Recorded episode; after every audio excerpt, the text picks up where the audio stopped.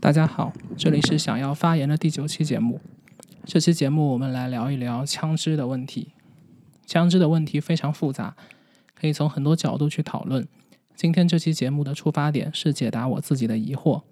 我们会讨论到目前枪支泛滥的现状，以及枪支泛滥可能的原因，还有相关的政策。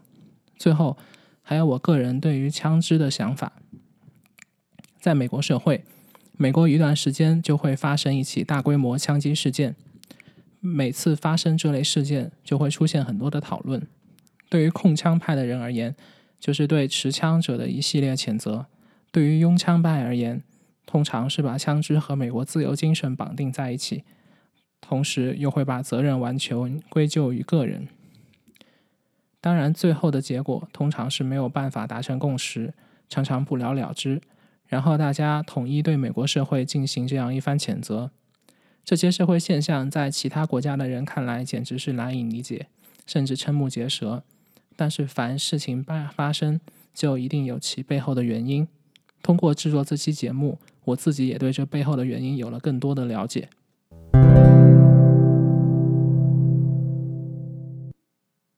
第一个问题：美国有多少枪？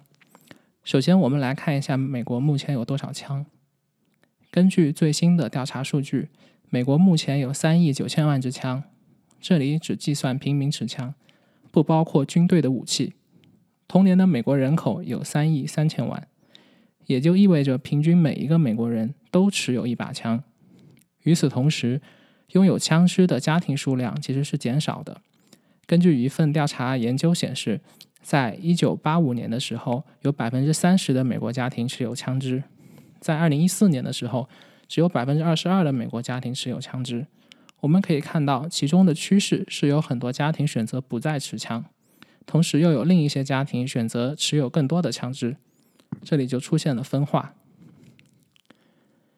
我在微信公众号中贴了一张图，图中反映了美国目前各州的枪支持有情况。可以看到，中部地区持有枪支的数量比较高，家庭持枪的比例可以达到百分之六十以上。东北部地区以及加州的持枪率比较低，通常在百分之二十以下。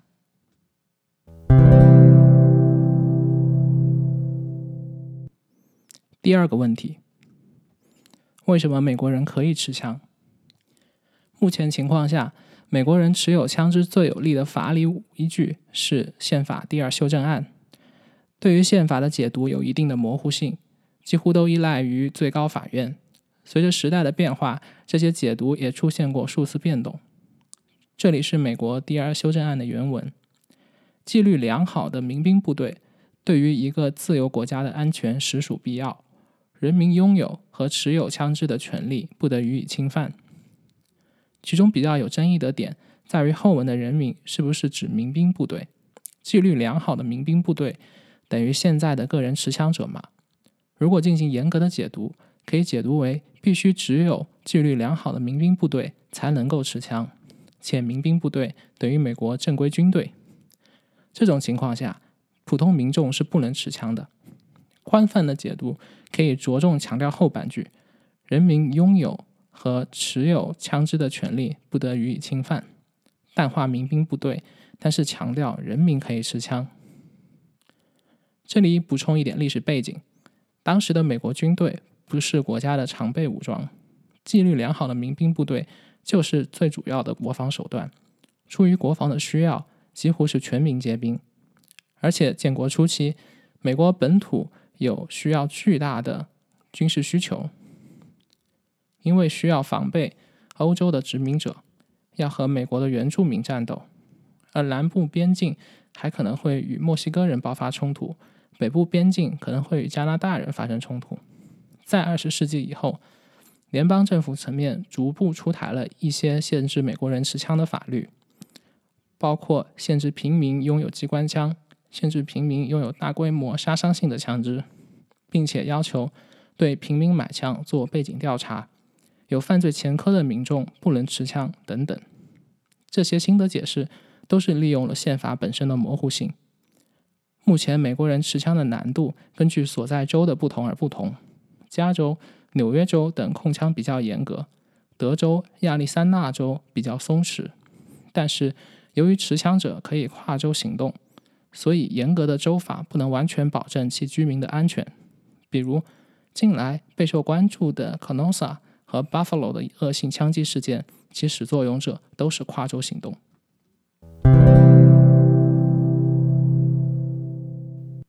第三个问题枪从哪里来？美国的大部分枪支都是自产自销美国本身就是武器生产大户。根据美国枪支行业报告显示两千年以后美国的枪支生产开始大幅增长甚至在二零二零年美国总计生产了一千一百万支枪而且手枪的数量在所有枪支中大幅增加。大家要知道一般用于犯罪的枪都是手枪。在二零一八年美国大约有一万三千家有许可经营的武器生产商。尽管有这么多武器生产商但主要的枪支还是来自几家头部公司。在二零零八年到二零一八年间有百分之六十的手枪来自于前三大公司同时百分之五十的步枪也来自于前三大公司。美国的枪支生产管理主要由一个叫 atf 的机构负责监管。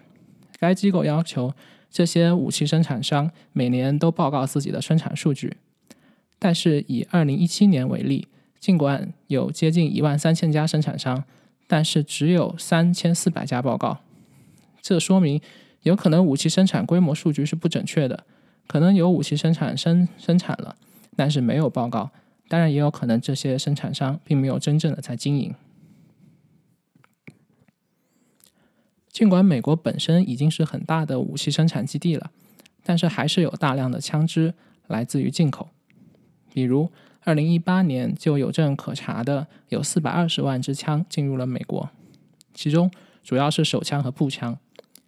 澳大利亚是最大的武器输入国。当然，除了进口以外，美国也积极出口武器，比如2018年就有50万支枪从美国生产并流入其他国家，其中加拿大是美国最大的枪支输出国。通常来讲，在美国购买枪支主要通过有经营许可的枪支销售商。2018年，美国有5万6千家枪支销售商。比较遗憾的是，目前没有办法去追踪枪支销售的确切数据。因为这在一定程度上违反了隐私权。但是正规渠道的枪支销售需要进行背景调查可以通过背景调查系统使用的次数来估算枪支购买的规模。二零二一年美国人购买了大概两万两千万支枪。理论上来讲 atf 需要对美国的枪支生产商进行年度检查。但是由于经费和人力紧张这个年检的覆盖率非常低。在二零一九年 atf 仅仅对不到百分之二十的武器生产商进行了年检。而且其中有百分之四十七的厂商被发现有违规行为可见美国的枪支产业是非常缺乏监管的。在枪支产业的运行过程中出现了有大量的枪支被盗窃和遗失最终不知所踪。曾经美国联邦政府曾提出建立一个统一的枪支管理数据库收拢所有枪支的生产和销售数据以便于枪支的追踪。但是这项举措后来被最高法院判定为违宪不了了之。所以目前枪支的追溯责任主要由销售商承担。当案发现场发现枪支的时候需要找到相应的销售商来追溯。这侧面反映出了美国控枪的难度。我们目前提到的主要还是合法渠道流通的枪支。与此同时用于犯罪的枪支常常来自不合法的渠道。这类没有注册序列号而不可追查的枪支通常被称为幽灵枪。在互联网上可以找到大量的教程教人如何在家自行组装这类幽灵枪。枪支爱好者可以通过合法渠道买到零部件稍微加工就可以做出一支枪。有人称这个过程就像拼乐高一样容易。幽灵枪的规模有多大呢？没有准确的估计。在加州联邦执法部门表示犯罪现场有百分之三十的枪是这种不可追溯的幽灵枪。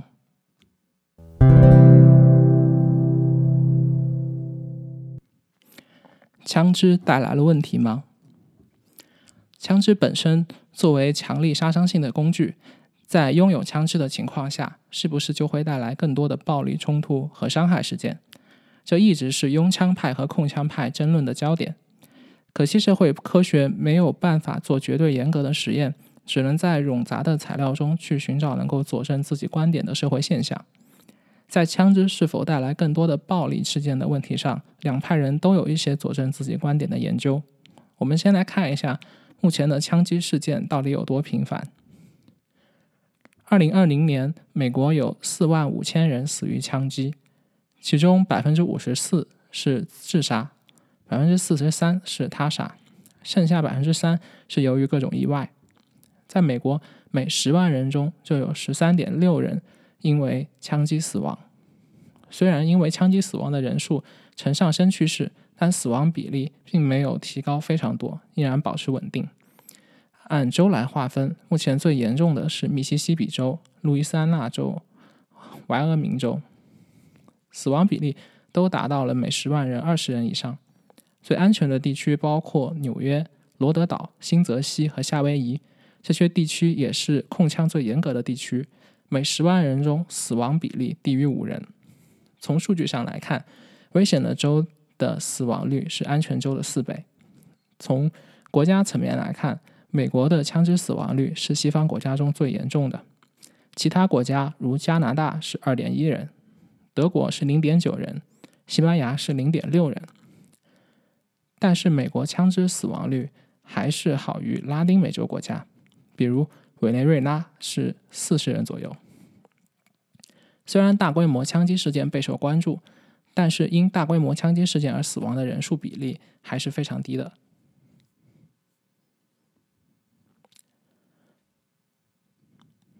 我们从微信公众号的图中可以看到，每十万人中因枪击死亡的比例按州分布的情况。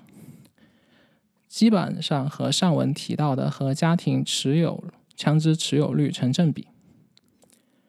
研究团队发现，在一九八零年代以后，由于发展的不平衡，失业率、贫困率大幅上升，社会中下层群体中枪支死亡率大幅增加。尤其在二十岁到二十四岁的年龄段中，尽管只占人口的百分之七左右，但是占凶杀案死亡率人群的百分之二十二。同时，这个年龄段还占了凶杀施害者的百分之十八，而在枪支凶杀案的受害者中，也呈现了种族分布的特点。比如，百分之八十四的白人受害者是被白人杀死的，百分之九十三的黑人受害者是被黑人杀死的。在一九八二年到二零一八年的有记录的一百起大规模枪击性事件中，白人行凶者达到了六十人。黑人行凶者有十六人，剩下的来自其他族裔。哈佛伤害控制研究中心对各类因为武器导致的伤害事件进行了多年的研究，他们得到如下一些结论：从州的分布来看，持有枪支是导致自杀和他杀的一个关键因素。在排除掉其他风险因素，如种族、犯罪背景、精神状况等情况以后，是否持有枪支？与是否发生枪击事件有相关性，我们可以大胆的设想这样的情景：在日常生活中难免会发生冲突，但是当大家都没有枪的时候，这种冲突强度很容易被控制在有限度的范围内，且很容易被旁人阻止，很难造成极端恶性的伤害事件。但是在枪的作用下，冲突就很容易升级，双方很容易对彼此造成严重的伤害。这使得枪支本身成为了恶性事件的催化剂。事实上，美国历史上曾有研究者做过相应的实验室研究，证明了在枪支存在的情况下，个人行为可能会变得更加具有攻击性，使人的行为失控。当然，这样的实验没有办法验证在真实的社会环境中这个结论是不是依然成立。不是所有的研究都能够佐证枪支泛滥会导致犯罪率的上升。一篇二零一五年的发表的中速研究了之前的四十一篇相关论文，最终得出结论：目前没有一个强有力的研究能够证明枪支泛滥一定会导致犯罪率的上升。在这篇中速论文中，提出了目前该领域研究的三大缺陷：第一，如何真正精确地衡量枪支泛滥的程度；第二，如何排除和枪支无关的其他可能的风险因素；第三，如何证明是枪支导致了犯罪率上升，而不是犯罪率上升导致了枪支泛滥？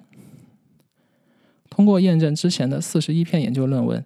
该综述指出，目前没有一篇论文能够强有力的证明枪支泛滥会导致犯罪率的上升。这篇综述里面提到了三大难关，非常难以解决，也是目前研究枪支泛滥问题的难点。需要注意的是，这篇综述里面也引用了之前哈佛伤害控制研究中心的相关成果，并认为他们的研究手段是不严谨的。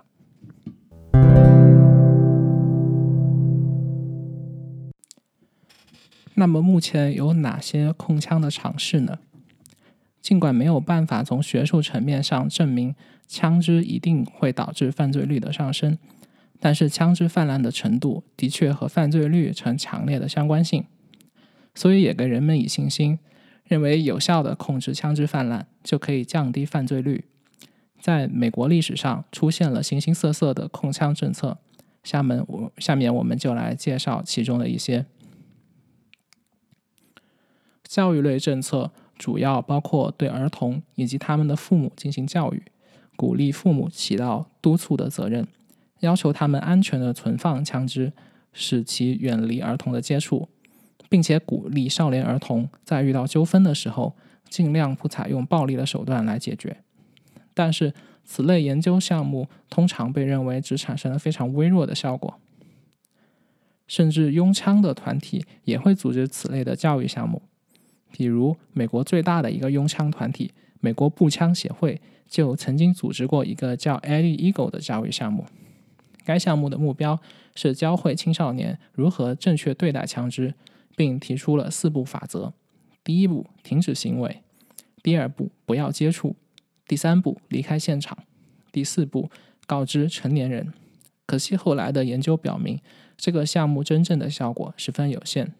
后来有相关研究人员做过一个实验，在对被试儿童进行了这四步法则的教育以后，把他们放到一个有枪支娱乐室的娱乐室里面。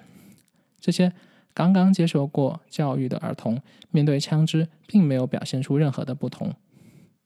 这项研究证明，少年儿童的好奇心的力量远大于对于教育项目的灌输。还有一类方法是热线电话。比如，Speak Up 就是一个全国性的热线电话。当青少年遇到纠纷或者有可能受到暴力威胁的时候，他们就可以拨打这些电话进行咨询。有必要的时候，热线会把相关情况直接反映给警方。枪支回购政策是常见的减少社会枪支数量的手段，但是实践表明，枪支回购政策并没有产生很好的效果，因为。在美国这样的社会环境下，人们很容易把破旧的枪卖掉，用更便宜的价格去买到一把更好的枪。所以，目前进行过的有限度的枪支回购项目，通常被证明是收效甚微的，并且枪支回购项目不能够有针对性的去处理非法泛滥的枪支，而通常买回来的都是被有效保管的老旧枪支。一个。比较有效的项目是佛罗里达州曾经实行过的枪支赏金项目。该项目会用现金奖励关于非法武器的匿名线索。在芝加哥曾经也搞过一个 Ready 项目。该项目针对有可能会涉嫌枪支犯罪的高危人群，不管他们有可能会是施害者或者受害者，都为这些人提供十八个月的工作，并且进行心理治疗。研究表明，当这些人有稳定工作的时候，可以大大减少他们最终涉及暴力犯罪的概率。针对枪支泛滥的问题，公共卫生研究领域的专家提出了金字塔政策模型，将控枪政策分为三层金字塔结构。其中第一层在个人层面，主要通过安全咨询、暴力干预等项目。针对可能涉及枪支暴力的高危人群提供帮扶，从而改变高危人群的行为。第二层结构是在社区层面，包括做更详尽的背景调查，做更严格的持枪证管理等等。第三层结构，也就是最本质的结构，是社会经济因素，包括种族的不不平等、贫困、不平等的住房和教育政策等等。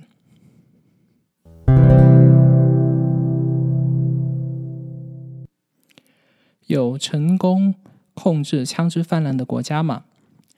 既然枪支泛滥是一个这么困难的社会问题，那么有成功管控枪支的国家吗？澳大利亚可能是一个比较好的例子。一九九六年，澳大利亚爆发了非常严重的枪击事件，导致了三十五人死亡。从那一年开始，澳大利亚开始了进行严格的枪支管控政策，包括限制所有的自动和半自动武器。进行更严格的持枪审查，自我防卫不再成为持有武器的理由，并且实施了强有力的枪支回购政策。此后，有六十五万支枪被上交且销毁。之后的二十六年以来，澳大利亚的枪支死亡率以及大规模枪击事件都开始减少，这似乎给了美国人希望。澳大利亚和美国有高度的相似性。他们最开始都是欧洲的殖民地，他们都和原住民有长期的暴力冲突的历史。他们目前都是有多民族背景的联邦国家，但是也不能盲目的乐观，因为澳大利亚和美国毕竟是不同的。在澳大利亚，没有类似宪法第二修正案这样的结构性冲突，持枪行为也没有和澳大利亚的国家精神绑在一起。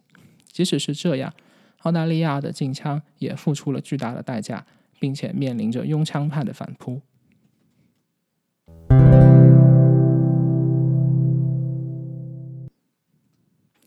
有哪些影响枪支政策的政治力量？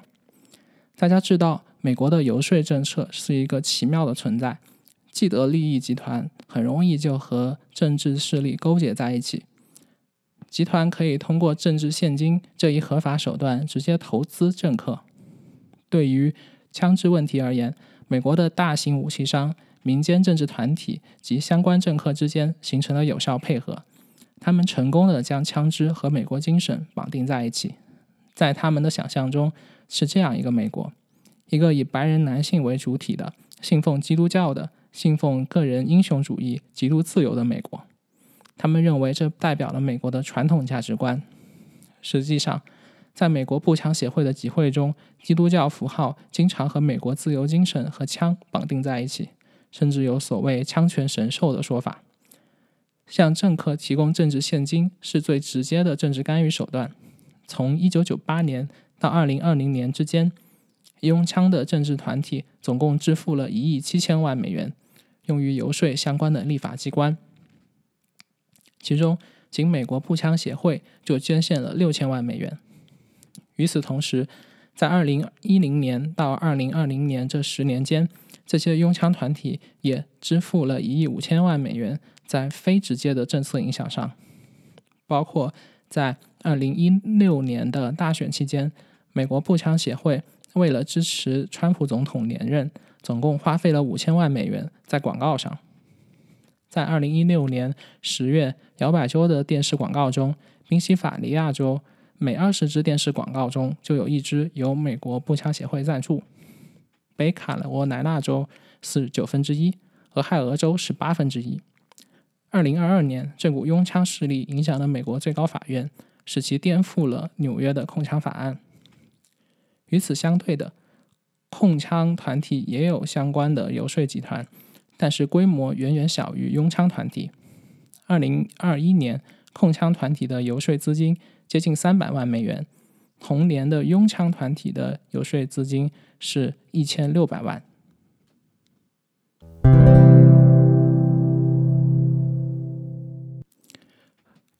我个人应不应该持枪？